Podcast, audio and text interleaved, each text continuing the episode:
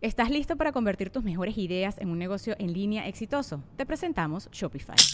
Tal vez no lo sabías, pero nuestro podcast More Than Mamis es un negocio y lo empezamos por supuesto para desahogarnos y hablar sobre la maternidad, no para convertirnos en expertas de ventas y del e-commerce. Así que sí, necesitábamos ayuda para vender nuestro merch y poner en marcha nuestra tienda. ¿Y cómo suena con Shopify?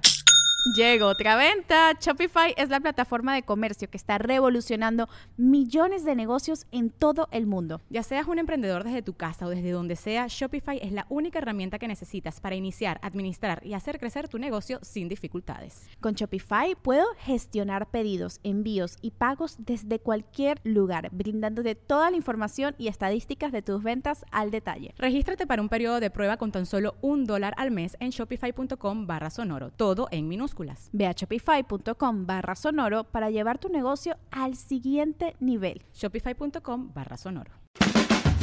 Es año de jugar la trivia legendaria. ¿Crees que sabes más que Borre? ¿Crees que sabes más que Lolo? Prueba, prueba, prueba tus habilidades con la nueva trivia, trivia, trivia legendaria de leyendas legendarias. Disponible en Amazon.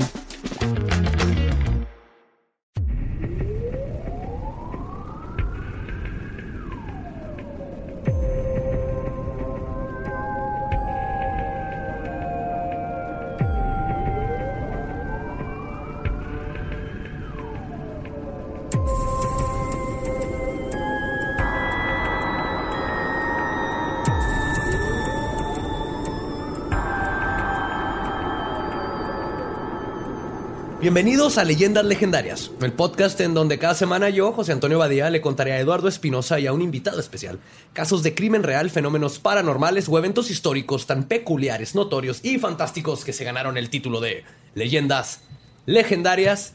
¿Cómo estás, Eduardo? Como siempre aquí, otro miércoles más. Yo estoy bien. ¿Tú por qué traes delineador? ¿Otra vez tienes 20 años o cuándo dejaste de usarlo? Para los que nos están viendo en YouTube, estamos grabando esto la noche que va a ser mi cumpleaños. Entonces, mi disfraz es de Edgar Allan Poe.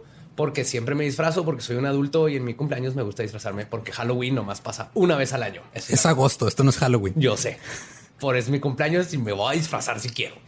Ok, está bien. Y en la silla embrujada, de nuevo, es un placer para nosotros tenerte aquí otra vez. Alex, Fernández, ¿cómo estás? Aquí estamos ya, ahora sí, ya en casa.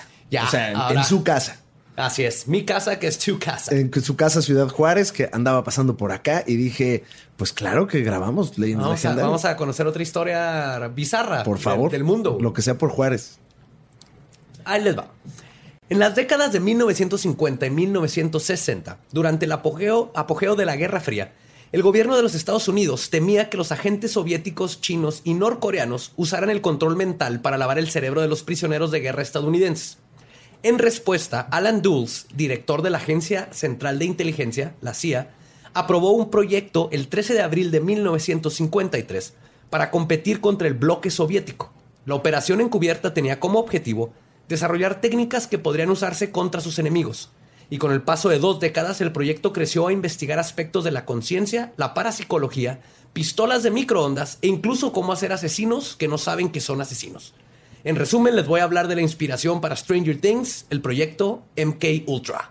Uy. No sé si habían escuchado de ese. Claro que sí. Sé como algunas cosas como que eh, experimentaron con LSD, intentaron hacer LSD armas con animales, cosas bien extrañas, ¿no? Sí. Yo, eso era otra cosa. sí, yo lo leí, creo que Patti Navidad también algo puso. de MK Ultra, ¿no? Patti Navidad fue parte del proyecto. Fue parte del proyecto. Ella no lo sabe, pero está, está programada. Ya, ya le explotó. Ya le dijeron la palabra mágica. Sí, ah, de ahí viene todo lo del LSD, sí es cierto, ¿verdad? todo el LSD y luego de ahí viene todo lo que hace Eleven. Está basado en lo que hacían con niños en MK Ultra y las habilidades que tiene Eleven es lo que se investigó en MK Ultra. Entonces está, está, chido. Está denso. Está chido. y, está, y está bastante gracioso porque tiene que ver con LSD y el LSD es gracioso. pues siempre es muy chistoso, aunque aquí seguramente se volvieron todos locos y tontos, pero. Pero. Qué risa. Uno se la pasaron a tomar. Qué risa. Más los que estaban no tomándose el LSD y viendo a los que sí. El proyecto MK Ultra es el nombre que denomina a un programa secreto paraguas que tenía bajo su mando a más de 162 proyectos secretos diferentes que fueron financiados indirectamente por la CIA y que fueron llevados a cabo en distintas universidades, fundaciones de investigación, hospitales y prisiones en los Estados Unidos y Canadá. En total participaron al menos 80 instituciones y 185 investigadores, pero muchos no sabían que estaban tratando con la CIA. Solo sabían que alguien les estaba pagando mucho dinero para hacer cosas ilegales en nombre de la ciencia. Entonces, básicamente hay gente en universidades que haz lo que quieras, prueba estas drogas, nomás me dices qué pasó. Y ya. Yo te pago 60 mil dólares al mes. Órale. Es como la, la morra esta que el güey de Norton, no sé si viste el documental de Norton, Sí. es otra historia, no me quiero desviar mucho, pero el loco, este millonario excéntrico que se va a Ah, vivir. de a una- McAfee, el- McAfee. ah, perdón, perdón, no Norton, este McAfee. John McAfee, John sí. McAfee, que se va a una isla y le paga a una morra para que investigue cosas y nomás le da dinero. Así tú investiga Tú, cosas. dale. Mi Que no cuñado se, se, fue, que, en una playa que no se fue a, la- a una isla porque mató a alguien, el güey. Ajá, como que se le empezó ¿no? a complicar el asunto y, se, y se fue a una Mira, isla. yo- lo, lo mejor que salió de toda esa historia es el video que hizo él de cómo desinstalar McAfee. Si no lo has visto, búscalo en YouTube. güey. Es una joya. Se puede Es una joya. No, o sea, el güey se pone bien loco y dice, "Va, es que mucha gente me está chingando que cómo desinstalas McAfee. Yo ya no tengo nada que ver con, con- con la compañía. Se güey saca una laptop, le, le empieza a disparar y le empiezan a salir mujeres en, en bikini a bailar con él. Se vuelve un, es un Sabía- excéntrico que compra armas y luego tiene, le paga gente como sicarios de la isla para que lo protejan y es Está loquísimo. bien. Ese, ese vato Ese es podría ser también episodio de aquí. ¿eh? Sin ningún problema. Es súper leyenda legendaria. Totalmente. Sí, no, ese vato era como... ¿Cómo se llama el de Fear and Loading en Las Vegas? Este, De Gonzo. Hunter S. Thompson. Hunter S. Hunter S. Thompson, Thompson. pero en computadoras. En tecnología. Si Bill Gates tomara un chingo de mezcalina y ácido, güey. Sería O sea, ya nada, más, McAfee, güey. ya nada más para cerrar la nota de McAfee, hay una parte en el documental que está, me parece que está en Netflix. O sea, no es, no es un original de Netflix, pero ahí está el. creo que se llama McAfee. Eh, hay una parte en la que unas prostitutas de la isla en la que él vivía cuentan la leyenda legendaria que se eh, le gustaba que le cagaran. ¡Oh! Brown Shower, ¿o ¿cómo se llama ese? Pero raro, porque era en la hamaca. O sea.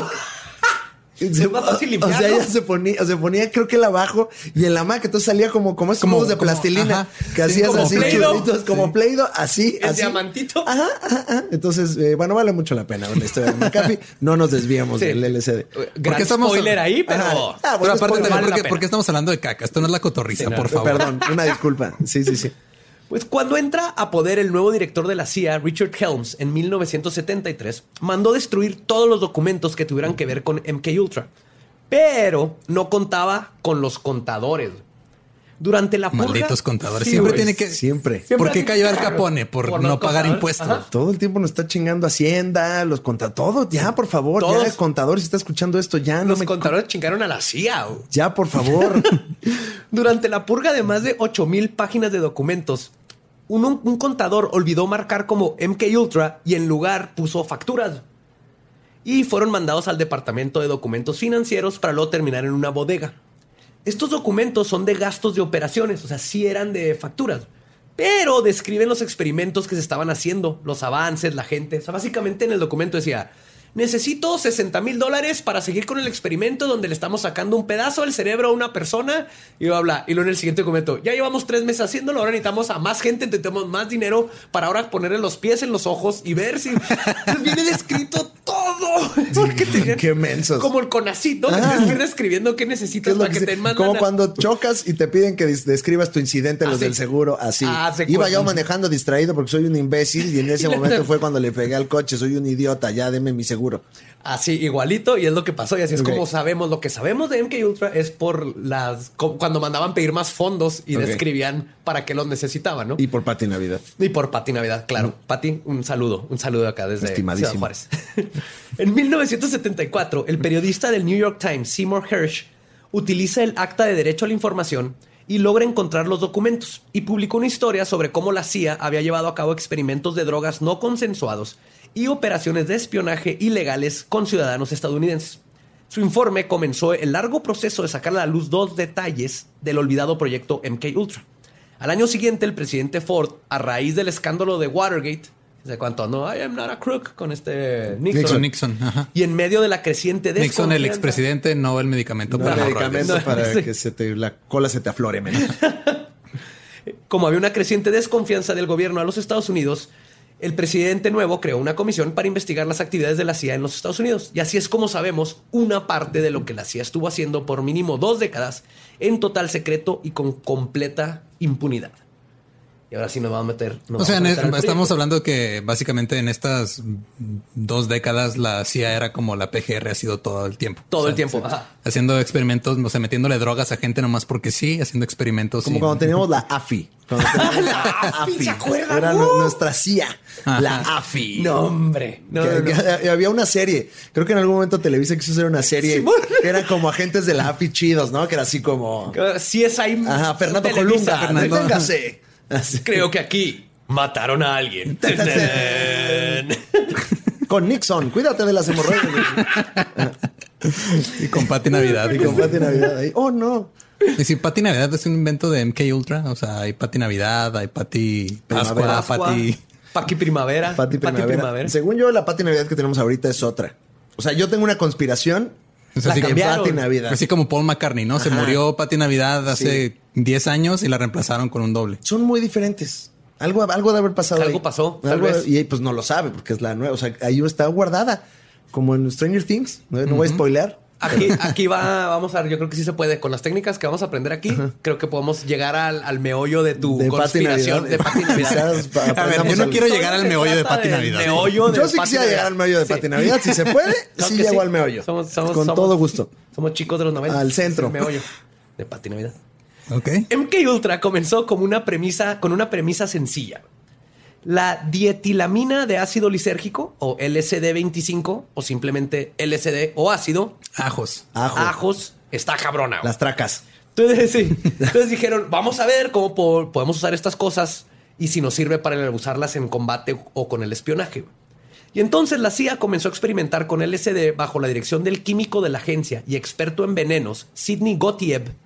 Siempre que digo Gottlieb me acuerdo. I didn't wanna say goodbye. Ese era Gautier. Ese era Gautier, sí, sí. Este es Gottlieb. Grandes canciones de, de Gotti, ¿eh? Esa, está esa. Experto en y venenos está y- esa, ¿no? Nada Y más. esa, nomás. sí. Ajá. De las muy bonitas todas. Pero le reto a cualquiera que pongan esa canción y no la cante.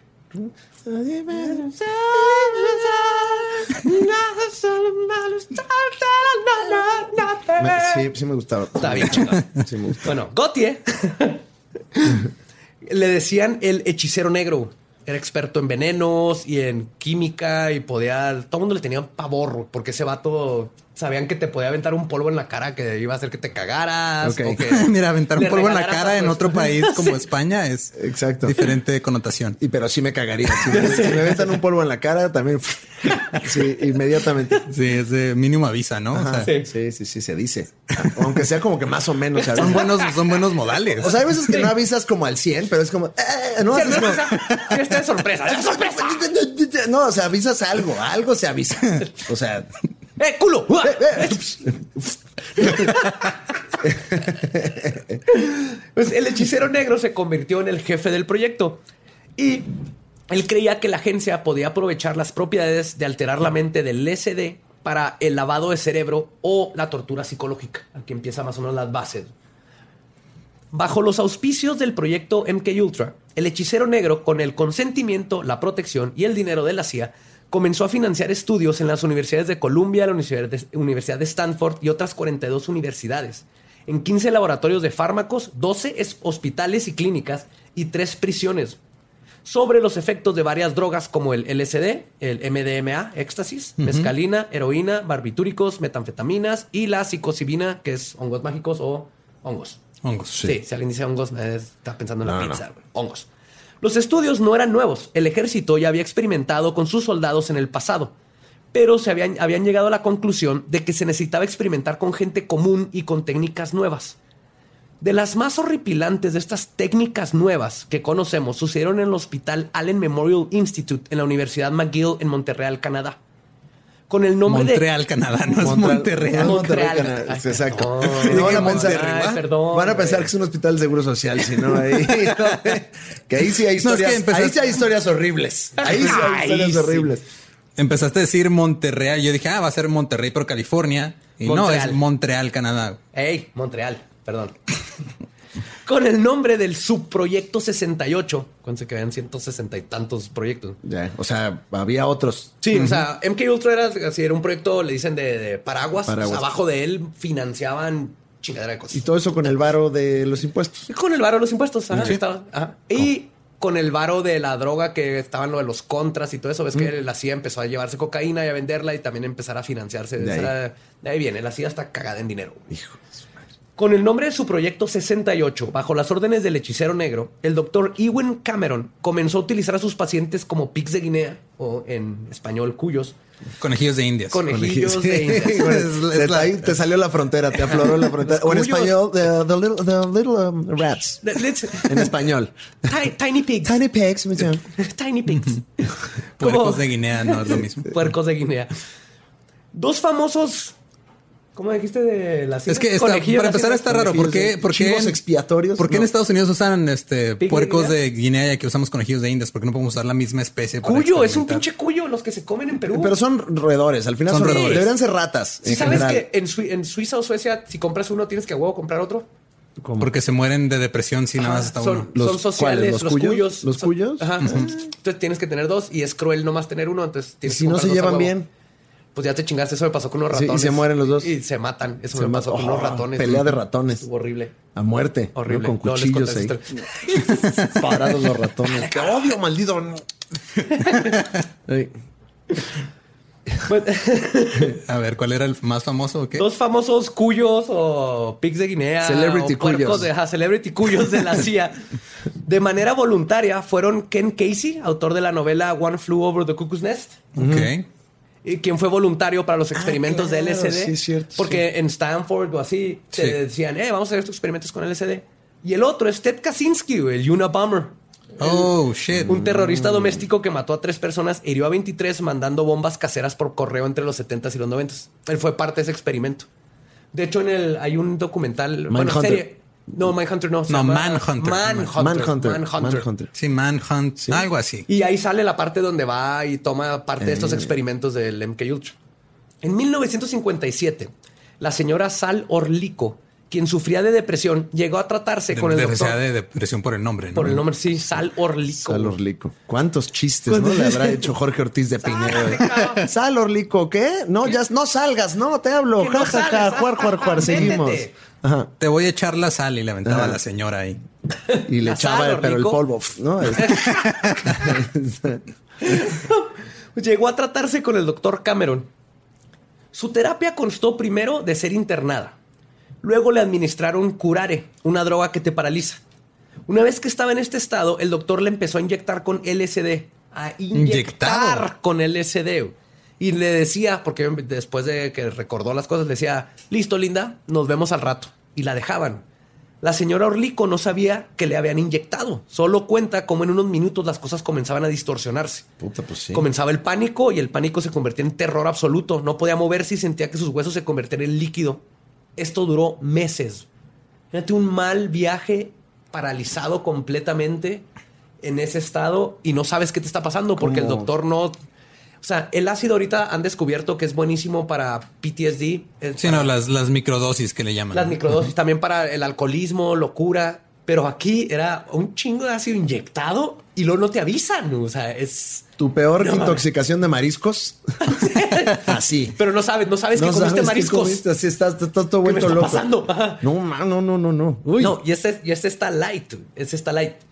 Robert Logie, de 18 años, fue al mismo hospital después de que tenía un dolor en su pierna y lo habían di- diagnosticado con dolor psicosomático.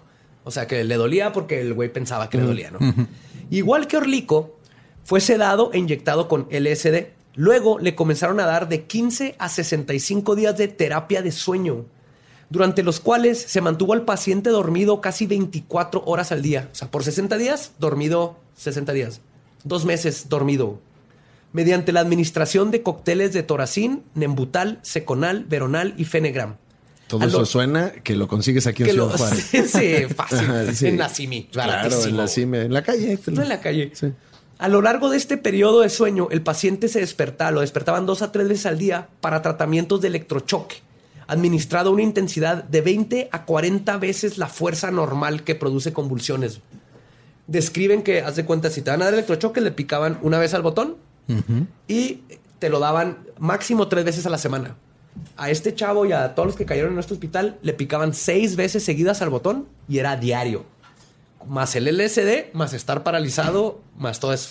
Pero ¿cómo llega? O sea, a ver, yo soy este morro que tiene su enfermedad psicosomática. ¿Cómo? ¿Por qué dejo que me hagan todas estas cosas? Pues ya una vez que te paralizaron y ya valiste madre, más bien los papás. son- Los papás. De hecho, aquí, en todos los casos, los, fueron los familiares los que eventualmente dijeron, güey, ¿qué chingados están haciendo con mi esposa, con mi hijo, con mi todo? o sea, pero tú llegabas sacando, al hospital que diciendo, oye, Tengo problemas, él era de este, psiquiátrico y todo eso. Te- tengo problemas médicos. Era un hospital ah, normal. sí, Es que era claro, hospital- firme aquí. Ajá. Y te vamos a tratar y ya ahí vamos a ver qué onda. Y de repente estabas en la pesadilla más culera de tu vida. Madres, güey. O sea, Sí, es, esto está muy, muy y esto pesado. es nomás en Canadá, porque en los demás no hay tanto récord. Sí.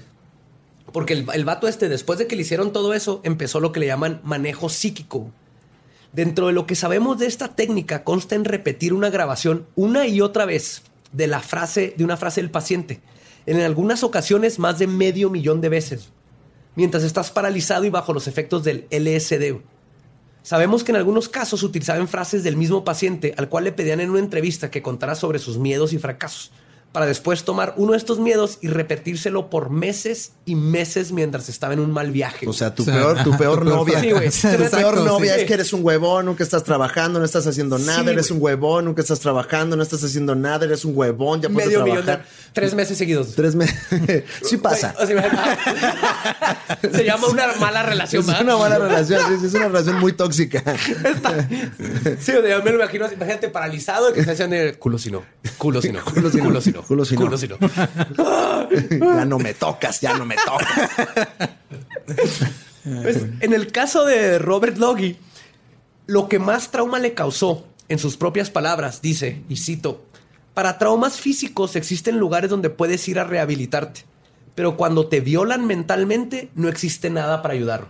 Ay, Esa frase se me hizo Paulo bien- Coelho. ¡Wow! No, o sea, sí, sí, sí. Sí, porque la mente te hacen garras el tu psique. Que yo había escuchado como gente que va a la guerra y demás, que en el momento en el que tú pierdes, porque todo puede estar de la chingada afuera, pero en el momento en el que tú pierdes tú, ese momentito en el que cierras los ojos y estás tú contigo, con tu mente nada más, ahí es cuando ya Empiezas a destruir. te truenas. O sea, cuando ya no tienes ni siquiera tu mente como para estar Como bien. un escape, ¿no? Ajá, como ajá. tu safe place, tu lugar Ya. seguro. Ahí es cuando truenas. Y esto es lo que les estaban haciendo a todos estos. No, no había un lugar seguro. Imagínate tres meses de oír chingaderas y el no poderte mover. Y no- ni siquiera sabes que traes ácido. O sea, porque todavía en un mal viaje puedes decir, es que es un mal viaje, es un mal viaje. Y no te jale todo, pero ellos no sabían. Y no tú más. esto está escondido. Nadie sabe nada. Nadie sabe nada. Solamente nosotros tres. en este Nosotros programa. tres y, Y los contadores. Y los contadores y Pati Navidad. Pati Navidad. Nada más. Nada más. Wow. Nada más que no salga de aquí, jóvenes. El no saber qué le inyectaron en el cerebro con el manejo psíquico le destruyó su vida. Y lo peor es que después de salir de los experimentos fue diagnosticado de nuevo. Le pusieron unas inyecciones de cortisona y su pierna quedó como nueva. No mames. O sea, desde el principio no era psicosomático nada. güey. Entonces, un güey la cagó en el diagnóstico que terminó este vato en una pesadilla en vida. güey. El peor doctor del mundo. Sí, güey. Como es de clínica del doctor Simi, ¿no? Eso es de farmacias del ahorro que Ajá, por, por 20 Pero pesos. Me costó 50 pesos, pero. Sí, vaya que le Terminé en un proyecto de MK Ultra. Hijo, estaría bien chingón que empezaron un MK Ultra en las simis. Sí, ese es el pedo de las simis. Sí, pase por acá y tiene, todas las simis están conectadas. Tienen un túnel y de por ahí te avientan. Como en Stranger Things, ¿no? Así se conecta todo. Y- el- Y después, y después de, no, después de tres meses de estar ahí eh, paralizado con LSD, sales y te dan una botarga, güey. Y te pones a bailar. Y todos los botargueros en realidad es gente que ya pasó por el programa, güey. Sí, y por eso están muy alegres bailando nada más. Hasta que le dicen así de que tocino y pum, empiezan a disparar. Ajá, ¿no? un Sí, día se van a revelar. Sí. Y lo peor, sí hay un doctor Simi que es el que controla todo. Que Tiene es un que doctor muy malo. Claro, como el de Cal- Sonic. es calvo y es malo. Me imagino como el Dr. Robotnik. Ajá, así, pero, con- exactamente. pero blanco. O sea, de bigote. blanco. Activa Proyecto Simi. y tiqui, tiqui, tiqui, empiezan a... okay. Oh, cogiste tiquitito y me bailaba. La apocalipsis va a salir con esa canción. Pero son todas las botargas, ¿sabes? También las de leche, ¿no? Empiezan ahí las vaquitas. Sí, claro, ahí están los, agentes dormidos, los sleeper agents, son las botargas. No, todo. Nos vamos a meter un pedo. No sé si haya botargas aquí en Juárez, yo creo que no por el calor, pero... No, si hay. si hay, es que están en todos lados entonces. Si ya están aquí, están en todos lados. Ya nos infiltraron poco a poco. Cuando ven una botarga, ya es así como un momento. Cuidado. está Cuidado. Y se empiezan a ir tiqui, tiqui, tiqui, Hasta que nos venga a salvar una botarga buena. Así, una, o sea, una que no, que se salvó del proyecto. De, De estas, las old school, De ¿no? las de Peppa Pig Pique. del centro. Ajá. Pique, pique Ajá, del un pique, 85, va a así, salir va a salir, va a salir así de, "Ay, es el que nos va a salvar. Porque él estaba antes del proyecto. Exactamente. Este este guion se lo estamos regalando Sí, a Hollywood. está. Ahí ya está. está. No, hombre. Próximamente en Blim. Próximamente en Blim. Pati Navidad estelariza. Otra de las víctimas del subproyecto 68 fue la doctora Mary Morrow, quien aplicó para hacer sus prácticas con el doctor Cameron. Era doctora. El doctor le dijo que se veía deprimida y triste y que si no dejaba que le diera terapia, no le iba a considerar como candidata. Pensando que no tenía nada de malo un poco de terapia y un posible nuevo trabajo, dio su consentimiento. La doctora Morrow fue drogada y luego le aplicaron la terapia de shock, igual utilizando 67 veces la dosis recomendada. Dos a tres veces por semana era el mínimo, a ella se lo daban diario, Diario seis veces. diario. En el caso de la doctora Morrow, lo que pasó es que le ocasionó que la doctora perdiera su sentido de identidad. Y cito, dice, estaba suspendida en un espacio negro. No tenía idea de que yo era un ser humano, no era nada. No tenía conocimientos de mis extremidades Ni ni, conocimientos conocimientos tampoco. de solidez.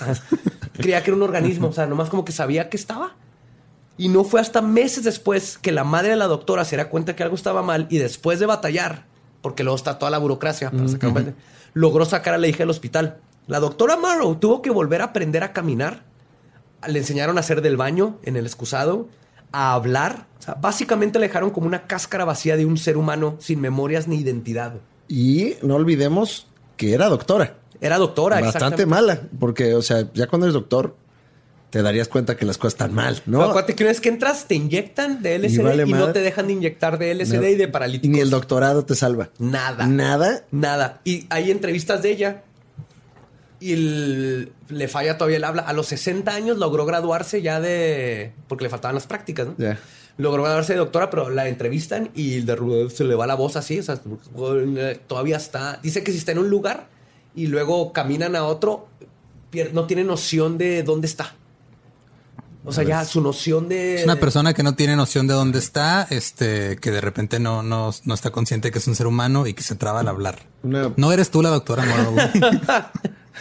No a ese grado. No, No, le habrán inyectado Tonayán en lugar de. LSD. grado. En el CIMI, eso estamos cine. Ya despertando está, ya ahí está. Ahí va, ahí va, ahí va, Ojo va. ahí, ¿eh? Y todo esto lo sabemos porque el esposo de Orlico, David Orlico, era miembro del Parlamento canadiense. Y cuando salió a la luz lo de los documentos del MK Ultra, investigó y se dio cuenta que su esposa había sido una de las víctimas. O sea, ellos duraron años sin saber, nomás le dijeron en el hospital, no, pues valió verga la esposa. Fue hasta que supo el MK Ultra. Bueno, Ah, pues bueno, Sí. ok. no. ok. Pues Eh. ya con esto lograron encontrar a nueve personas más que fueron parte de, de este doctor, de Cameron, y demandaron al gobierno de los Estados Unidos y a la CIA. Y los tres casos que les conté son los que se consideran los afortunados de los sobrevivientes. Los demás están hechos garra, o sea, no funcionan ya como seres humanos. Les destrozaron su vida completamente. Y Con LSD. con LSD y barbitúricos y, ajá. y no sabemos exactamente qué más cosas les hacían, aparte del electroshock y el, este, el, mo- ¿cómo se llama? La, la frase que te están metiendo Ah, en la cabeza. La novia. La, novia Ah, la cabrona. novia sí. cabrona, ajá. Sí. Y los experimentos con LSD y otras sustancias no se quedaron solamente dentro de las instituciones, ya que para el hechicero tenían que experimentar en ambientes no controlados para saber qué podía suceder. Para el subproyecto Clímax de Medianoche, este. Así se llama el, el Midnight proyecto. Climax. Ese era el proyecto de oficial. Midnight Climax. Ok. Orgasmo a las 12 también le pueden Ah, sí. puesto. Ajá. La CIA remodeló cuartos de hotel en San Francisco, California y Nueva York, con espejos y cosas sexy. Ponían así telas de seda, y así como te imaginas un departamento de un depravado sexual de los setentas. Ya. Acá carita que se da a las chavas Unos arneses ahí. este Imagínate sillón un que... cuarto de una, de una porno de los Una, 70. una cama en forma de corazón, un espejo en el techo. Sí, el sillón este que es como cerro de la silla de Monterrey, Sí, ¿no? Que usas como para coger diferente. sillón del placer. El sillón del placer, sí. Pues ahí Que curiosamente los he visto, los venden aquí así en la calle, güey, en las ¿Ah, algunas sí? esquinas, así lo puedes comprar. Puede ser un buen mueble también ahí. supongo. Muy bonito. También pusieron pósters de Toulouse-Lautrec, sedas, y luego contrataban prostitutas empleadas por el gobierno Eh, para drogar y atraer a hombres desprevenidos a las casas de seguridad, así le llamaban a los cuartos.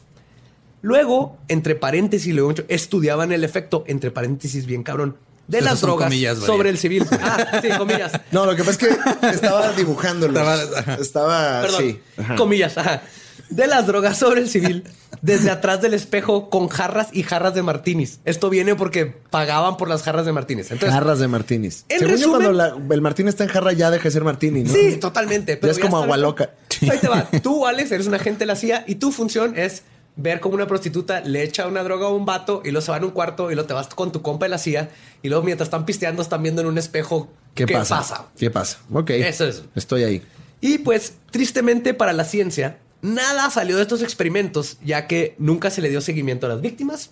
Los que estudiaban no eran científicos y siempre estaban hasta su madre de pedos. Como dijo un agente de nombre George White en una carta que le escribió a Gotiev en 1971, y cito, dice, por supuesto que era un misionero muy menor de la causa, de hecho un hereje, pero trabajé de todo corazón en los viñedos porque era divertido, divertido, divertido. ¿Dónde más podría un estadounidense de sangre roja mentir, matar, engañar, robar, violar y saquear con la sanción y bendición del Altísimo? Así nada más. Así nomás. O sea, estos vatos les pagaban por hacer ver cómo las prostitutas drogan gente y luego ir y verlos por atrás de un espejo mientras están pisteando todo el santo día. Y nada salió de ahí. Pues no, porque los drogaban, veían qué pasaba, los grababan. Che pedota Y de luego el vato- diputado, ¿no? Así nada más. Si era un diputado, tal vez le salía ahí una extorsión o Ajá, algo, pero en sí, pues se iba a su casa el vato sin saber que, que estaba high en LSD, todo lo que ha pasado. Esto es de lo más light. Ah, light. Badía, ¿qué es esto? Qué, qué nervio. Es que ahorita que lleguemos a lo... Sí, ya va- eventualmente esto evoluciona al Donkey Show. Haciendo Sí, sí, Este, alusión al programa pasado en el que estuve aquí, seguro varios de aquí le salió personalidad múltiple de, de tanta chingadera. ¿no? Ah, sí. Sí, sí, sí, sí. Sí. Con este rompimiento de psique sin saber qué está pasando, de ahí se te rompe para Se te protegerte. rompe hasta el del imen mental. el meollo. Se te rompe el meollo del asunto y eso es muy grave. Eso es muy, muy grave. Pero no todos los experimentos terminaron con gente desorientada sin saber qué había pasado. Oficialmente, por lo menos dos personas murieron por causa directa de estos experimentos externos. El más conocido es la muerte del científico Frank Olson, que de hecho también hay una de Netflix que se llama Wormwood. Ah, sí, cómo no. Ajá. Sí, está basada en el más famoso que murió con ¿Que MK ¿Quién, ¿Quién es el actor? Skarsgård. Skarsgård. Ese ya. vato me Uno de los Skarsgård. Sí, no, es más viejo. Sale en Sí. la de. Salen todas las. Es de esos vatos que salen en todas las películas y no te acuerdas de él.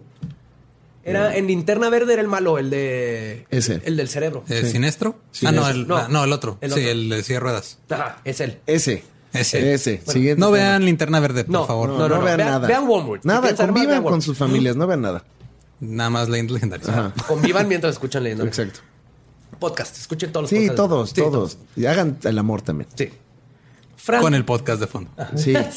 Con nos- su podcast se coge, porque con Nos, nos han, nos han mandado sí, mensajes, varios, varios mensajes nos Sí. han mandado ya de sí, que cogemos con el podcast. A veces le tenemos que parar porque nos da risa y luego ya continuamos. Pero Sí, sí. O sea, es posible que ahorita alguien esté cogiendo mientras Sí. decimos esto. Es posible que alguien se metió el SD antes de empezar Van para bien, ver el tema. Van bien, campeones. Van bien, los Yo estamos tengo- viendo. Yo tengo la teoría que No, nadie. espérate, de- déjales, déjaselos arruina a los vatos. Ajá. No te vengas todavía. Y Pati Navidad, Pati Navidad, Pati Navidad. ahí está. Ya. Ah, yo les voy a ayudar. Tu abuelita en calzones. Exacto. tu abuelita en calzones. Ah, no, oh, no, para la que abuelita duren, es para que súper duren. sexy. No. Pero hablando de lo de podcast, yo tengo una teoría que es imposible coger con Eye of the Tiger. Imposible. Es imposible. Imposible. O sea, lo puedes hacer, te vas a forzar por todavía, pero no, no se puede hacer de una forma natural. Tan, tac, tac, tac, tan, tan, No puedes. It's the eye of the tiger. Sí, está- No se puede. es- Naturalmente no podrías. Yo creo que, o sea, se puede. Que se puede, pero ta- Se, se también. puede, pero no es. Se puede, pero, est- pero estás perdiendo la oportunidad de escuchar Eye of the Tiger. También hay muchas cosas que puedes meter en un culo, pero vas a terminar en el hospital y te vas a Sí. tener que sacar un doctor, ¿no? No así con la otra rola de Rocky con la que entrena, la que sube las escaleras y Se esa. me hace que también no se puede. Tampoco se puede. Es que Se es algo como que sí motiva, ¿no? Como que ahí vas. O sea, las escaleras son el, el clímax, el orgasmo. Entonces las vas a subir con el cuerpo. ¿Qué No sé. podría hacer? A ver, los que nos están escuchando, si alguien le intenta, si ya lo hicieron Sí, con los manden podcasts, sus vamos videos. a con- Manden sus videos. Manden sus videos a AlexFDZ. Ah, no, no, mándenlos a otro lado, pero eh, mándenlos. Nada más sean mayores de edad y, con- y con consentimiento. al por azar, favor. a quien sea, Exacto. nomás. Sí. Escriban un nombre, arroba un correo y send. Este es mi video send. de donde su- censuren sus caras. Ajá. Nomás queremos ver que se puede. Exacto. Que se pudo. Que el mundo sepa, ni siquiera nosotros, que el mundo sepa. Oye, y luego Badía qué? Pues Frank, quien trabajaba para el Departamento de Armas Biológicas en la Dirección de Servicios Técnicos, o TSS, cuyo jefe era Sidney Gotyev, fue invitado a formar parte de MK Ultra, específicamente en el proyecto MK Naomi.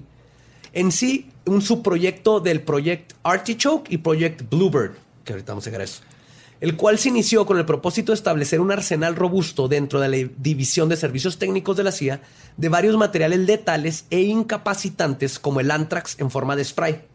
Eso era lo- Anthrax en spray. Anthrax sí, en anthrax spray. en spray. Así como, Aquanet, pero, en, eh, pero ajá. Ok. MK Naomi también proporcionó pruebas y mantenimiento de los agentes biológicos y los sistemas de distribución. También modificaron armas que disparaban dardos especiales recubiertos con agentes biológicos y varias píldoras venenosas. Los dardos podían ser usados contra perros guardianes, por ejemplo, para que los agentes pudieran entrar a un área y luego les disparaban otro dardo y se despertaban y era como si no hubiera pasado y nadie supo que alguien entró ahí. O sea, James Bond shit. Pedos de James Bond Sí, sí, los sí. estaban haciendo. Además, estaban investigando las posibilidades de utilizar agentes biológicos con- contra otros animales y cultivos. Y en 1967, el comité a cargo de investigar MK Ultra, de nombre Church, fue el, porque el, el mero mero del comité se apellidaba Church. Entonces, el comité Church descubrió un memo que afirma que por lo menos en tres ocasiones se aprobaron, se probaron de forma exitosa los métodos de proyecto MK Naomi para desmadrar cosechas. Entonces sabemos que existe los agentes biológicos que pueden soltar en una cosecha de un país, de donde sea, y madrear cosechas enteras para Ahí desbalancear tienen. agricultura. Ahí lo tienen. Así me entraron el brócoli 70s. porque, perdón, pero a mí me caga el brócoli y Lolo, no entiendo cómo chingados eres un adulto, güey. El brócoli. no- ¿No te gusta el brócoli, Lolo? Ya estás grande. Sí, güey. La carne esa china con brócoli. le quito el brócoli. ¡Guay!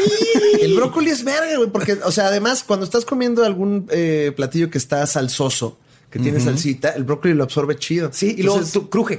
La cruje textura. y, y una explosión de sabor, Lolo. Me parece que estás muy influenciado por las caricaturas. Sí, yo también. Como todos nosotros, pero luego crecimos. Ajá. Ajá. Pero tú no. A- a- al contrario de cuando yo quería anchovies por las Ninja Turtles y luego cuando las ajá. probé las anchoas, qué cosa tan más asquerosa y salada. Las anchoas, sí. No Las están anchoas chidas. se saben muy saladas. Ajá. Como. Pero ajá. ya como adulto decidí eso. Lolo, tenemos que cambiar eso. ¿Cómo te- Lolo, ya, por favor. Sí. Ahora, eh, no quiero despertar la pati Navidad que todos llevamos dentro, pero si en ese entonces hacían estas cosas, ¿qué hacen ahorita? Exacto, es a lo ¿Qué que, es a lo que ahorita, vamos a llegar. Eso es lo cabrón del MK Ultra que estás diciendo. Son los 60, 70.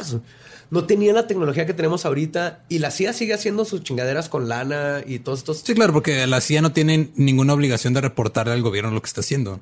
No, porque Es es completamente es independiente. independiente. Al presidente. Como la UNAM. Ajá.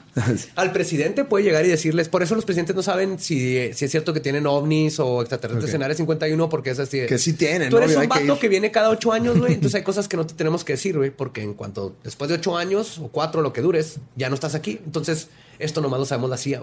¿Y a quién reporta la CIA? A nadie. nadie, A nadie. A nadie. Ese es el pedo, a nadie. Y eh, Igual que el ejército es el problema. En, en ya me estoy convirtiendo en Pati Navidad poco a poco mientras avanza este programa. Pero entonces, ¿quién la regula? Nadie la regula. Ellos, la, la CIA se regula ella misma.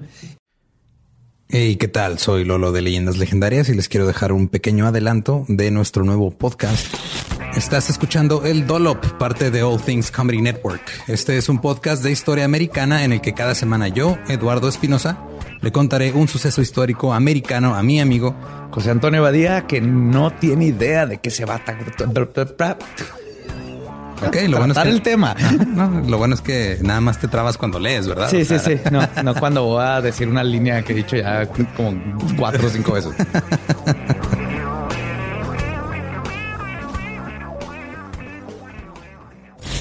De joven comenzó a trabajar en barcos y en 1816 fue capturado por el pirata Jean Lafitte en la costa sur de Texas. Güey, ese será mi sueño. güey. Ok, top uno, que me secuestren este, extraterrestres. Número dos, tiene que ser que me secuestren piratas. güey. Estén pendientes y suscríbanse a El Dolop. Y cuando hacen cosas como en K Ultra que whoops, salió a la luz, pues salen luego, pues ¿qué estaban haciendo? Pues estas chingaderas, ay, qué mal. Y ya, ¿no? O sea, ¿qué le vas a hacer? Porque luego la CIA también son los que usaron el dinero para que tú llegaras a presidente y para que los senadores y es todo este pulpo de ya Pati. chingaderas. Ya estoy con Pati. Así es. Imagínate, es Estados Unidos que todavía hay más claridad y está Rusia. Imagínate Rusia. Rusia. México. No, en México hay mucha ineptitud. Creo que México, ¿tenemos una CIA en México? ¿Sí tenemos Ey, en- aquí tenemos el MKCIMI. el MKCIME? el MK Está sí. pasando dentro. Pues tenemos el AFI, ya no hay. La AFI ya no hay. No, están estos güeyes, los de... Si hay unos de inteligencia, ¿cómo se llaman?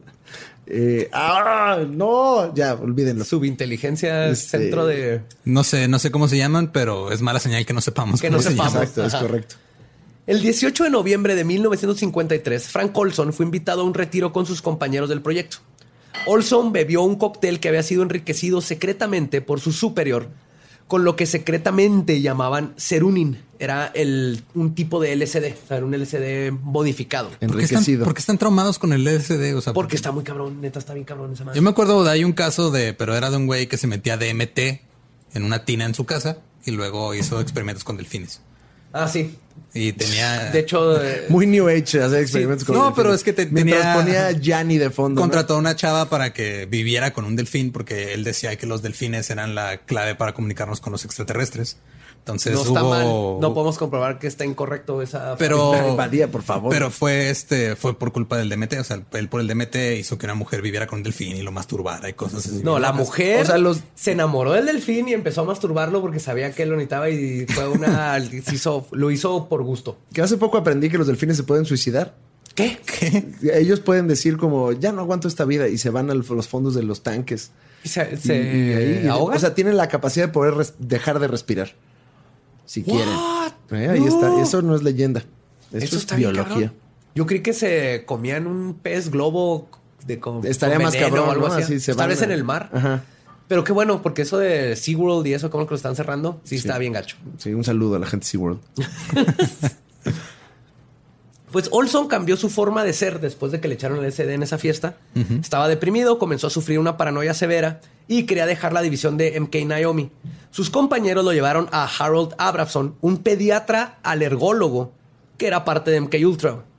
Entonces, el 28 de noviembre de 1953, el último día de su estancia en Nueva York, pasaron nueve días desde que le echaron el ácido y lo, lo llevaron con este doctor. Frank brincó de la, de la ventana de su cuarto ubicado en el décimo piso y murió. El caso fue cerrado como suicidio y MK Ultra continuó. Ah, mira, qué raro que hayas hablado de los delfines suicidas justo antes Sí. de esto. Ahí Este, está, ahí está. Esas coincidencias ¿Qué tal extrañas. Que MK Ultra es Mortal Kombat. Yo también tengo un problema. Siempre que veo las siglas MK me acuerdo de Ajá. Mortal Kombat. Y nos quieren controlar la mente con el juego Mortal Kombat. fatalities. Ay, con fatalities. y los fatalities son. Es, es gente en realidad. like, Yo estoy en otro pedo, pero. no, y sabes qué? Es- Es eso te, eso a te vuelve esto, a ti cómplice porque ustedes jugaron Mortal Kombat antes que todos en México. es correcto, es correcto. Eh, bueno, sigamos. Una disculpa. Pues muere hasta, no, hasta el 1994. La familia pide una segunda autopsia donde se determina que tenía golpes que no pudieron haber sido causados por la caída. Demandan al gobierno, les dan 750 mil dólares y una disculpa personal del presidente Gerald Ford y el entonces este, director de la CIA, William Colby. Y listo, se acaba ese caso. Se murió por 700. suicidio, se apuñaló en la espalda en el aire cuando iba cayendo del décimo piso. si ves- 750 mil dólares. O sea, se te muere un familiar. 750 mil dólares no te quitan la pena, ¿no? De la muerte del familiar. No, pero te compran un jet ski. Pero sí te tranquilizan un poquito, ¿no? Son como 10 años de Netflix. Ajá, sí, es como, ay, qué triste estoy, ¿no? Y te limpias con tus Y billetes. más porque fue 20 años después que se lo dieron. Yo creo que ya, ya tuvieron Sí, tiempo de. El duelo ya pasó. Ya pasó el duelo. No estamos diciendo, señora bonita, que esté mal que pierdas a tu familia. Está muy mal. no, no. Está muy mal. Pero bueno, 750 mil dólares. Para que shh, te Así. calles, deja hacerle de pedo. Y curiosamente, porque lo busqué, en el manual del asesinato de la CIA, porque existe, Sí. Dice, y cito, el accidente más eficaz es un- en un asesinato simple es una caída de 75 pies o más contra una superficie dura. La primera forma de asesinato que no se den cuenta. ¿Ese que es un manual dónde asesinato. En la CIA. Nada más. En la, en la CIA, ahí tienen su propio Google. Todos estos son documentos oficiales. Sí, o sea, hay documentos que ya no son clasificados, que ya los puedes buscar. Los y el- el, desclasificaron y manual ya. encuentras todo. Todo. Ay. Esto estuve leyéndolo directo de los archivos de la CIA. Y por eso estás vestido de Edgar Allan Poe, Y ¿no? por- Sí, sí. que no me reconozca mi Google Home. Exactamente. Y recuerdan que mencioné el proyecto Alcachofa y Pájaro Azul. Artichoke y Bluebird. Sí, señor. Pues estos dos son los que van a hacer que se pongan sus gorros de papel aluminio. Bluebird me suena mucho. ¿Por qué me suena mucho Bluebird? Porque ahorita vas a ver. Es donde está lo de finanzas, ¿no? Después de conocer que existían estos dos proyectos y lo que tu, estuvieron intentando hacer por mínimo 20 años, no van a ver las teorías de conspiración de la misma manera. La operación Alcachofa se creó ofici- eh, oficialmente el 20 de agosto del 51 y luego pasaría a convertirse en el proyecto más grande MK Ultra. Entonces Alcachofa ya tiene un ratito y luego ya lo agarró MK Ultra así como que vente, yo te pago. Su objetivo principal era el de determinar si una persona podía ser obligada involuntariamente a realizar un acto de intento de asesinato. Y este proyecto fue mundial. En un memorándum recuperado en los archivos, denotan que trabajar con científicos de otros países puede ser ventajoso, ya que varios gobiernos permiten ciertas actividades que no permite el gobierno de los Estados Unidos. Dentro de estas actividades de reprogramación están los famosos candidatos de Manchuria. No sé si has- había una película como en los noventas. Que eran agentes secretos que básicamente no sabían que eran agentes secretos. Sí, que los activabas como una frase, ¿no? Como, como, Sí. como la película de Zoolander, la 1. Exacto. Eso eh, es un cague, pero están hablando de los Manchurian Candidates. Exactamente eso es MK Ultra. Ajá. ¿Cuál era la palabra que lo. Ay, güey, no me acuerdo. acuerdo. Nada más. O me- era la rola, ¿no? No era la Era rola. la rola, era la de Frank. Relax. Don't Sí, la do it. relax, relax, Don't la- do it, do Sí, sí. Don't go. Ah, pero Blue Magnum. Blue Steel. Ah, Blue Steel, Blue Steel. Magnum era la otra. Magnum era la otra. Sí. Blue Steel salvó el día. Después de utilizar las técnicas que les conté del Ajá. ácido y todo eso, junto con otras que no conocemos, se buscaba, y muchos creen que lo lograron, hacer que una persona tuviera escondida en su mente una orden de asesinar, que podía ser activada por medio de palabras secretas o un estimulante visual o auditivo. Entre los más famosos manchurianos en las teorías de conspiración están Siran Siran, el asesinato de Robert Kennedy, que le disparó ahí en la bodega, Lee Harvey Oswald, el asesinato de John F. Kennedy, al igual que Mark Chapman, el asesino de John Lennon. Pero la parte más aterradora de esta operación es la que involucra a una cantidad incalculable de niños. En un testimonio dado en 1995 ante la Comisión de la Radiación del Presidente en Washington, D.C., la doctora Valerie Wolf pidió la palabra y presentó los casos de dos pacientes de ella que habían descubierto un terrible secreto de su pasado. Y tengo que aclarar que esto no es como el pánico satánico con lo de Michelle Remembers. ¿Se acuerdan que, el- Sí, que era que según regresión, ella, mem- memorias implantadas. Y la violaron satánicos y cultos y todo fue falso. Porque donde le implantaron memorias falsas. La doctora Wolf explicó que no se usó hipnosis ni regresión, sino que los pacientes fueron recuperando sus memorias poco a poco antes de ir con ella. Una de sus pacientes narra cómo la tenían en un centro donde habían más niños con ella. Unos eran de México y Centroamérica. Algunos los entrenaban como agentes sexuales, cuya misión era extorsionar a políticos y gente influyente. Otros niños habían sido mandados de los círculos más altos de la sociedad para ser preparados para cuando eventualmente obtengan puestos importantes en la política y en los negocios. Es cuando su reprogramación podría ser activada. Chris de Nicola, una de las pacientes de Wolf, nombró al Dr. Green como su controlador. Un nombre que aparece en muchos testimonios de niños que han logrado recordar las cosas que les estuvieron pasando en esos tiempos. Chris testificó ante el comité que, y cito, cuando tenía ocho años, el Dr. Green me usó en experimentos de radiación para ver qué pasaba y al mismo tiempo como tortura y castigo. En el desierto de Arizona me enseñaron cómo abrir cerraduras, cómo guardar secretos, cómo tener una memoria fotográfica y cómo aguantar tortura y no soltar información usando una técnica de decirme números a mí misma. Me amarraban en una jaula y me enseñaban a cuchillar maniquís de niños. Cuando me negaba me daban electroshocks o me dislocaban los huesos. Otros artículos publicados en los archivos incluyen descripciones de la administración de 150 microgramos de LSD a niños de entre 5 y 10 años diariamente, algunos durante días, otros semanas, otros meses y en algunos casos años. LSD diarios. Y cuando te dabas cuenta que ya era demasiado LSD, cuando se volvían fans de The Grateful Dead y de Fish y esas madres, ya era así como, no, ya fue mucho Uno de los de LSD, ya Grateful de... Dead fue parte de MK Ultra, de los de donde Es iba que de los uno de los, de los que trabajaba con Grateful Dead era el, era el güey fabricante de LSD más importante Ajá. de toda la historia. Sí. O sea, cuando lo agarraron bajó como en un 90% la, la, la- la disponibilidad del, del ácido. Así de cabrón está. Está, ajá. Wow. Y de hecho hay toda una teoría que dentro de este proyecto llegó un punto en donde dijeron vamos a soltar el ácido como una droga, así como lo hicieron con el crack en, la- en los este, barrios pobres. Para ver qué pasa. Para, y para joder a la población, ¿no? Entonces vamos a soltar el SD para que se chinguen y todo eso, pero les salió contraproducente porque lo agarró toda una generación que les abrió la mente y es cuando empieza todo el movimiento hippie. Es que el LSD sí te abre y las te hace, puertas, wow, brother. O sea, y sí si te abre el pensamiento. Sí, también, exactamente. hermano. o sea, sí, es todo, todo con, con medida y bien utilizado. O sea, ahorita ya se está utilizando lo que es el éxtasis, el LSD y los hongos como terapia. Para la Pero gente que tiene estrés que- postraumático y cosas de ese tipo. Pero así como en te, te doy una inyección de Sí, que ni, 60 que ni dosis. te aviso. Ay, sí está culero. Y los niños no eran el único grupo vulnerable que fue utilizado para los experimentos. Los memorándums encontrados explican cómo usaban indigentes, prostitutas y gente con padecimientos mentales para experimentar con ellos. En uno de los experimentos narran cómo el doctor Paul Hodge, quien se convertiría en el comisionado de higiene mental para el estado de Nueva York, le dio mescalina a un paciente esquizofrénico pseudoneurótico, seguido de una lobotomía transorbital, nomás para ver qué pasaba. Todo pagado por la CIA. Nada más para ver qué pedo. Sí. Déjame le abro aquí la Déjame chompa. ver, y luego le entierro un picayelo en el ojo y, Y, ajá, toma sí, su sí, mescalina. Ah, pero primero le dio la mescalina y luego lo vio, lo, lo estuvo revisando. Fíjate, ya tiene esquizofrenia y le dan mescalina sin que sepa.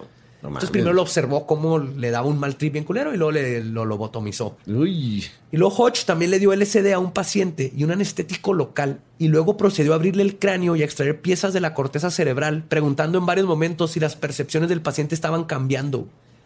A lo Hannibal Lecter, ¿cuál fue en la 3? Ajá. Donde le está comiendo el cerebro. se lo. Eso lo estaba haciendo este vato con indigentes y todo, como parte de un experimento la hacía. Que lo más triste de todo es que al final de cuentas en los reportes dicen que nada esto sirvió de absolutamente ni puta madre. Los nazis, los japoneses hicieron atrocidades en las guerras, pero salió información porque eran científicos en varias cosas que dices, a final de cuentas ayudó, aprendieron cómo curar la polio porque le están dando polio. a gente, Inventaron ¿no? el bocho. No o es la mejor forma, pero bueno algo. Esto no, no sirvió de nada, güey, porque era nomás, toma Alex, un chingo de lana y puedes hacer lo que quieras. güey". Para lo único que está sirviendo es para el entretenimiento de la gente Ajá, que escucha. básicamente. Nada más. Pero no se detuvieron solamente en intentar controlar la mente de las personas. Otros subproyectos nacieron para investigar los aspectos parapsicológicos de la conciencia. El proyecto MK Often fue creado para explorar el mundo de la magia negra y aprovechar las fuerzas de la oscuridad y desafiar el concepto de los que, de los, que los secretos más recónditos de la mente eh, están fuera de nuestro alcance. Y esto fue algo que dijo Gautier. Como parte de la operación... ¿En la canción o dónde? Ajá. Eh, Gautier y otros empleados de la CIA visitaron, reclutaron adivinos, lectores de palmas, clarividentes, astrólogos, mediums, psíquicos especialistas en demonología, brujas y brujos satanistas y a Carlos Trejo.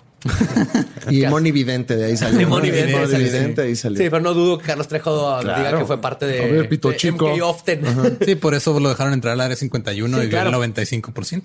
O- Otro proyecto muy interesante del MK Ultra es el proyecto Stargate, anteriormente llamado Operación Góndola, este, Góndola Wish, perdón, luego Grill Flame, después Center Lane, luego Sunstreak y Scanante. Por acá Scan by Coordinate, Scanante. Así se cambió el nombre por proyecto. ajá. Así como Al final terminó como Stargate. vocalista de Café Le iban Tacuba. cambiando. sí. Ajá. Pues finalmente en el 91 es cuando se consoli- consolida como Stargate. Su función principal era en estudiar el fenómeno de la visualización remota. Oh, ya, ya sé dónde me suena. La eso. capacidad de ver psíquicamente eventos, personas, sitios o información desde una gran distancia. Eleven, cuando se pone la banda, Ajá. Todo lo que hace Eleven es real. Se ponían bandas, el, el ruido blanco, el- la estática. A veces estaban en tanques de depravación de... no, de, ¿cómo se De, llama? de De privación. privación. De privación sensorial. Sensorial. Tanque de depravación. Es El tanque de depravación son otra cosa, una iglesia.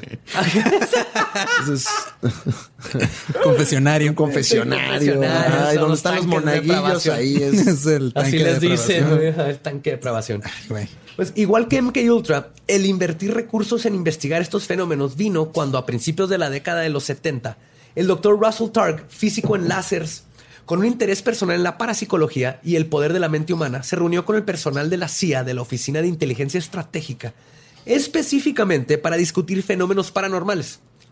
La principal preocupación de la CIA fue el hecho de que Targ les informó que la, la Unión Soviética estaba profundamente involucrada en la investigación de fenómenos psíquicos, telepatía mental y poderes extrasensoriales o ESP, en sus siglas en inglés, ESP.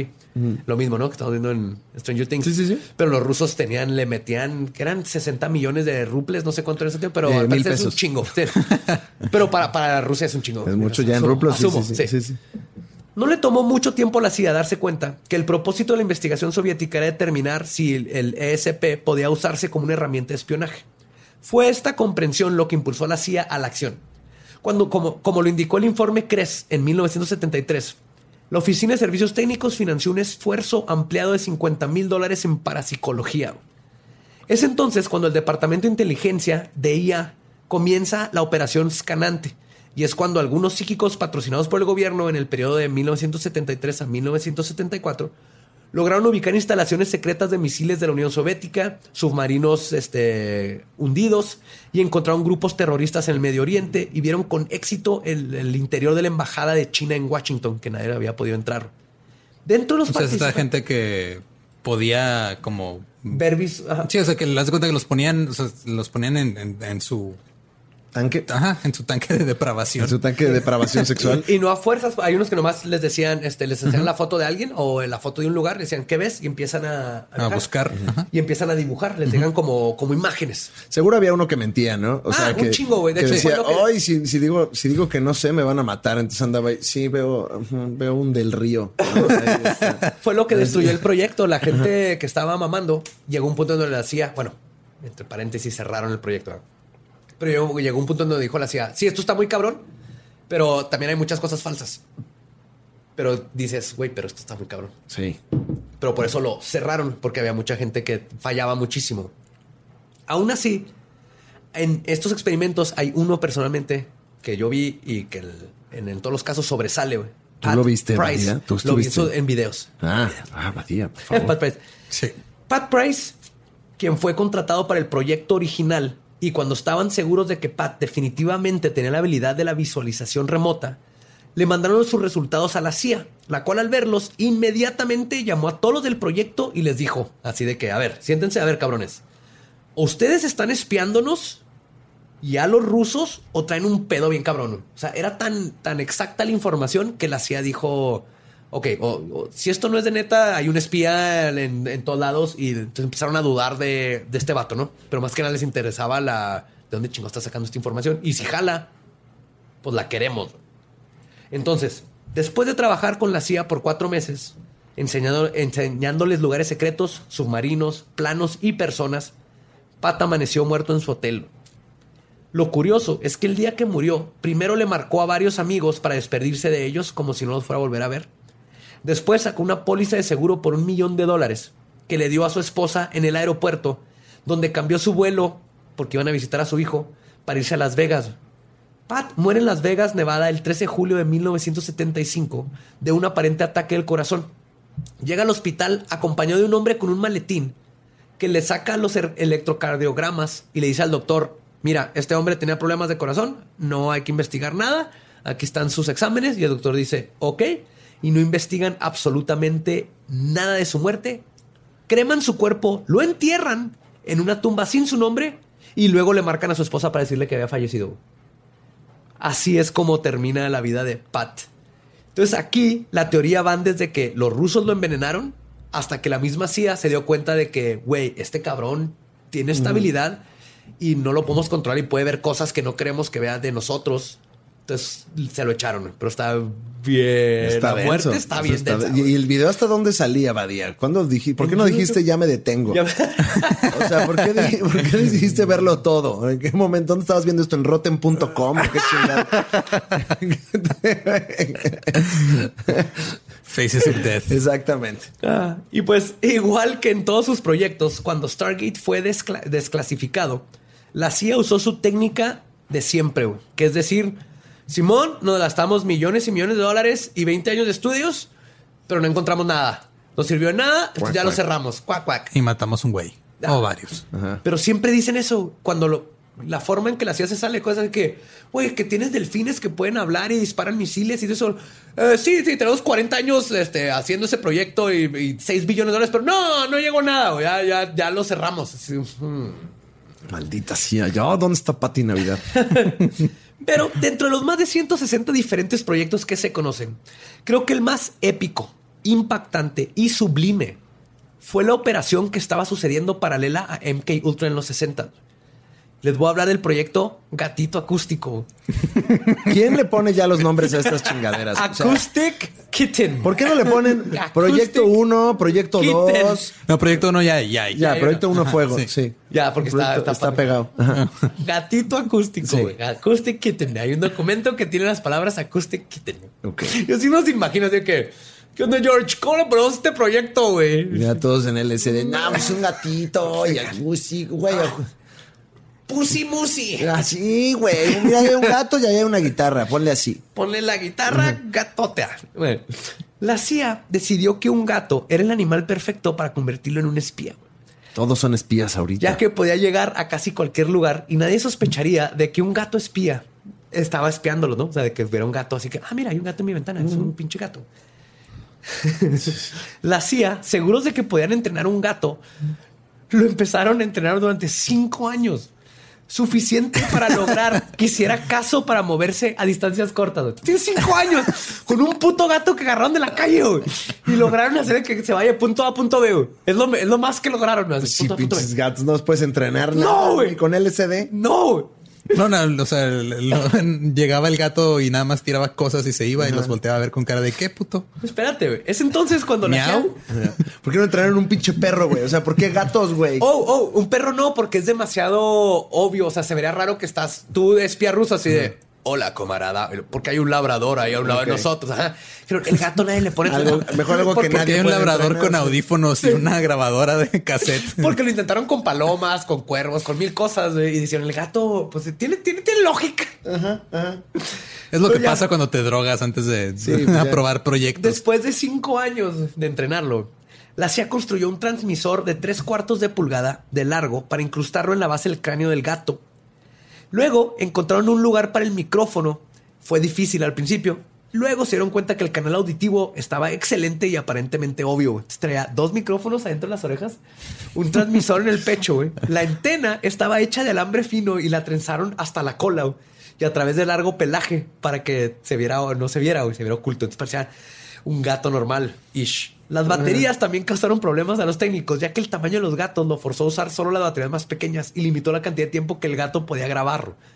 Pero ¿Dónde les ponían? No quiero saber dónde les el ponían pecho, las baterías. En el Ah, Le- les abrían, los operaban, les ponían. Me estaba imaginando algo- Uno, era algo un gato, peor. porque El duraron ano, cinco el años. ano, Lolo. Me estaba imaginando el ano de un gato. Duraron cinco años en, en entrenar a este pinche gato espía, güey. Pues ya le pusieron sus micrófonos y ya tenía todo, güey. Al fin tenían su primer Frankengato espía, güey. Porque de hecho en un memorándum dice así que hicieron un Frankenstein está asqueroso y guacala. Sí, y con, con gabardina, ¿no? Con- el gato tenía gabardina, no. gabardina y sombrero así. ¿Cómo lo descubrieron? No, sé, güey. no pues sé si- su gabardina, Lo entrenamos, él iba con todo su equipo ahí, con los lentes así. Volteas a tu ventana y está un gato en un vehículo, es un carrito así chiquito, así con una gabardina y sombrero lentes oscuros de Con noche. morra y todo. Sí. Pero en las primeras pruebas fuera del laboratorio, el gato se iba a buscar comida donde se linchaba. O sea, todo el entrenamiento valió verga. Entonces lo operaron para que no tuviera hambre. Y a final de cuentas se gastaron poco más de 20 millones de dólares esos En un tiempos pinche gato. para un puto gato. Pero el agente secreto gatito acústico quedó listo al fin. güey. En su primera verdadera misión. O sea, ya era, vamos a usarlo ahora sí. Ahí están espías rusos. güey. Ya titulado. Le marcaron su objetivo, como lo habían hecho cientos de veces en el laboratorio. Sacaron al gatito y lo atropelló un taxi, güey. lo atropelló un taxi, atropello de güey. 20 millones de dólares atropellado. Y cinco años de planeación. güey. Imagínate estos vatos. No en su- mames. esto es en un memorándum de la Sí, sí, sí. En una, en una troca de esas de plomería ahí con la antena y todo. De ahí va, ya vamos. Vamos, gatito acústico. Prueba que no fueron cinco años desperdiciados. ¿Por qué no lo entrenaron para voltear a los dos lados cuando No cruza sé, la calle, güey? Güey, nunca llegó a su objetivo. El gatito acústico lo, lo recogieron, lo metieron en una caja, lo despidieron con honores y cancelaron el proyecto, güey. Lo dieron. Y, el- y lo mejor es que los cancelaron así que pues los gatos no valen madres. No, No, los pues Bueno, si hay una nota que dice, bueno, se logró entrenar un gato a moverse de una distancia a otra. Eso fue un algo, un logro, logro. científico. Así perdieron 20 millones de dólares. Madre. Y pues finalmente MK Ultra y sus subproyectos trabajaron con total impunidad y se crecía por décadas. Por ejemplo, en su proyecto 23 se le administraron drogas y LSD a pacientes terminales de cáncer sin su consentimiento y sin un seguimiento científico. Se edificaron hospitales con dinero la CIA para poder controlar todo lo que se hacía allá adentro y no tener que responderle a nadie. Inventaron un arma que podía darle concusiones a personas desde lejos. Está inventada, esa ya está. de los- Contusiones. Con- Contusiones. También concusiones. Concusiones, ajá. Si le cambias el switch. Te pueden madrear el cerebro hasta matarte. Si tú le dices, ¿quieres que te chingue la cabeza en inglés o en español? Sí. Y pum. Y un sinfín de maquinaciones psicológicas que no salieron a la luz. Eventualmente, MK Ultra fue cerrado oficialmente en 1973 y entre comillas no encontraron nada útil, como diría la CIA, pero sí le cambiaron el nombre a MK Search. Y lo más seguro es que sigue activo aún ahora solamente con otro nombre clave y a pesar de todas las atrocidades que hizo el gobierno norteamericano con sus propios civiles, más la gente que no sabemos del resto del mundo, y de que todo esto está en documentos que salieron a la luz, nadie fue inculpado y nadie jamás respondió por MK Ultra. Es posible, Badía, que, por ejemplo, el asesinato de Colosio, alguien lo hayan programado con la culebra. Es totalmente posible. güey. Yo nada más ahí Con lo la dejo. culebra. Ahí con la culebra, ahí lo dejo. Pero sí, es lo mismo del Sirán Sirán. Ajá. Es, pues mira, ay, todas estas cosas de la conspiración, pues yo no sé si sigan o no. Yo no sé si sigan o no, Badía, pero pues cuídate. Sí, creo que después de ver esto, te- empieza a creer un poquito más en la gente lo que dice. No, trato de no creer porque así empiezas y luego no, no, no, y al rato Pati Navidad. No, no, no, ya ya lo vi, ya lo vi. No, no, no, yo mira, pero prefiero no, no es Eh, cierto. Todo yo- esto no es cierto. No es cierto.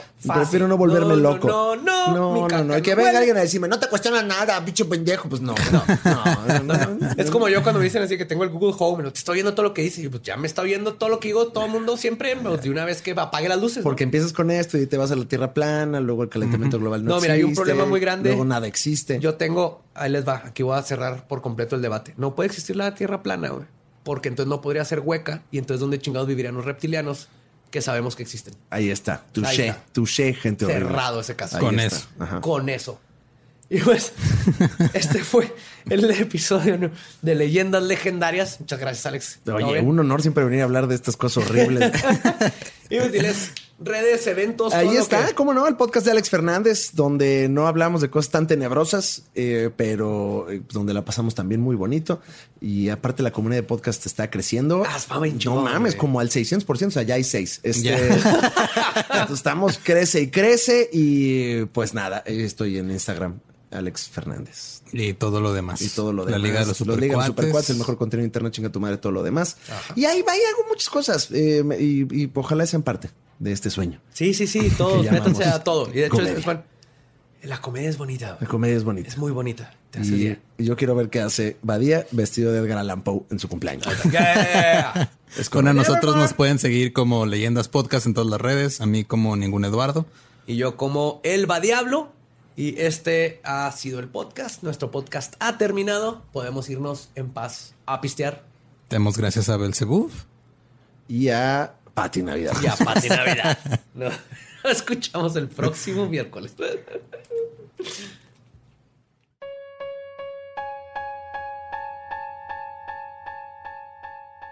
Se acabó el episodio y aprendieron el mejor pretexto para cuando hagan algo mal. Nomás dices que fuiste, fuiste es- es víctima de MK Ultra.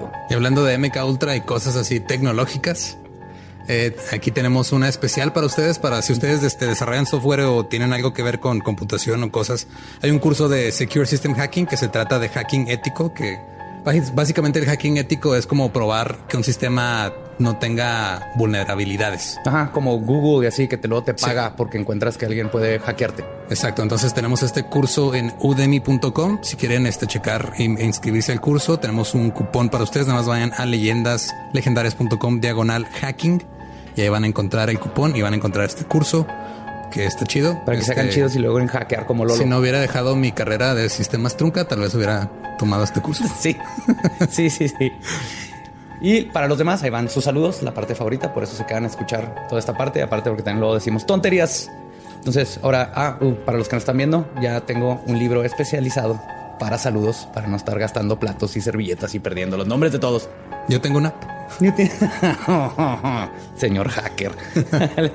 un saludo enorme a eh, Zombie Zeppelin, Claudia Orozco y Joaquín, a Emanuel Contreras de parte de su hermanita Yadira, Oh, a Natalia Tirado, Vicente Alejandro Villalana, a Jennifer Muñoz y Ricardo Lozano, que sea Fregoso, Benjamín Rebolledo, Pablo, Diana y Pablito, y a Germán y Tita de Spook Shop, que nos mandaron unos pins divinos Sí, de, hecho- terror. Ahí les vamos, ahí esténse pendientes en las redes, vamos a sacar los pins porque están de no mames Spook Sí, Shop. sí, checaron Wow. mis, mis historias de, de ayer o antier, no me acuerdo cuándo las subí. A mí me- yo escogí el de la criatura de Black De la laguna, ajá. y el Dawn of the Dead. Sí, tienen de películas de terror, tienen de asesinos, tienen de todo lo que es terror. ¿Pero por qué escogiste Dawn of the Dead? Porque me gusta. Ah, está bien chingona. Y el remake también. Sí, es de esas películas que el remake estuvo, estuvo decente también. Sí, sí, Zack Snyder. Pero bueno, yo traigo saludos para Jorge y César Zamora, que aparentemente son hermanos. Muy bien. Este, a menos de que me estén mintiendo.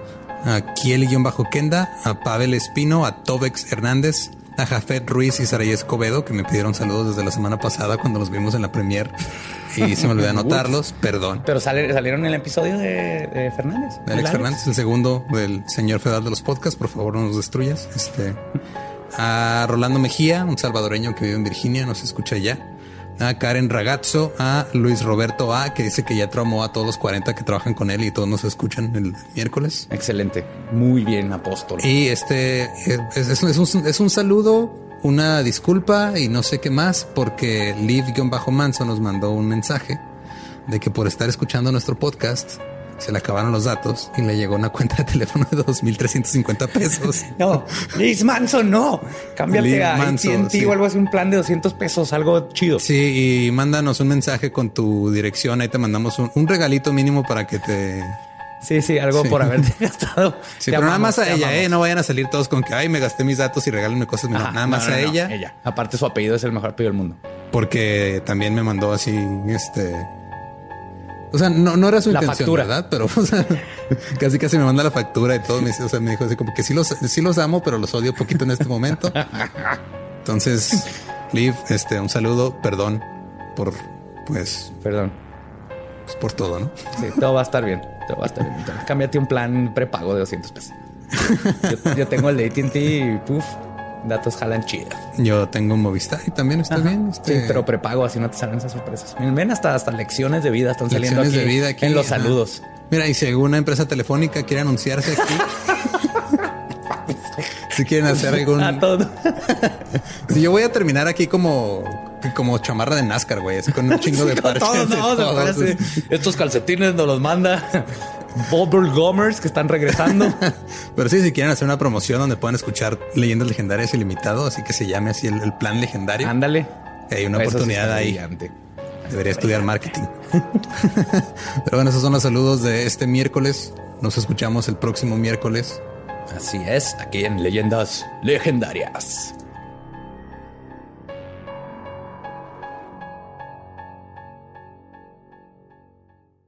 ¿Estás listo para convertir tus mejores ideas en un negocio en línea exitoso? Te presentamos Shopify. Tal vez no lo sabías, pero nuestro podcast More Than Mamis es un negocio y lo empezamos por supuesto para desahogarnos y hablar sobre la maternidad, no para convertirnos en expertas de ventas y del e-commerce. Así que sí, necesitábamos ayuda para vender nuestro merch y poner en marcha nuestra tienda. ¿Y cómo suena con Shopify? Llegó otra venta. Shopify es la plataforma de comercio que está revolucionando millones de negocios en todo el mundo. Ya seas un emprendedor desde tu casa o desde donde sea, Shopify es la única herramienta que necesitas para iniciar, administrar y hacer crecer tu negocio sin dificultades. Con Shopify puedo gestionar pedidos, envíos y pagos desde cualquier lugar, brindándote toda la información y estadísticas de tus ventas al detalle. Regístrate para un periodo de prueba con tan solo un dólar al mes en shopify.com barra sonoro, todo en minúsculas Ve a shopify.com barra sonoro para llevar tu negocio al siguiente nivel. Shopify.com barra sonoro.